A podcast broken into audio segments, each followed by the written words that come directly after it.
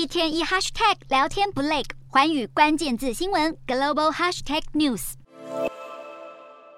美国联准会决策出炉前夕，投资人的目光都紧盯关键的十一月消费者物价指数 CPI。经济学家预测，十一月 CPI 年增率将从十月的百分之七点七趋缓到百分之七点三。排除食物与能源价格的核心 CPI 年增率，也预估从百分之六点三趋缓到百分之六点一。消费者的通膨预期有降温迹象，可能带动美股劲扬。小摩十二号大胆预测。要是十一月 CPI 年增率降到百分之六点九或更低，标普五百有潜力大涨百分之八到百分之十，使十月以来的累积涨幅突破百分之二十，技术性结束这波长达十二个月的熊市。不过，小摩团队也警告，这种情况发生的几率只有百分之五。此外，联准会等主要央行可能升息拖累黄金价格，黄金期货和现货黄金十二号分别下滑百分之一和百分之零点九。不过高盛还是看好黄金前景，表示黄金比较不容易受到金融形势收紧影响，在实质需求的驱动下，长期表现将打破高度波动的比特币。而随着大环境波动，投资人会比较希望分散股票风险，使黄金处于有利的地位。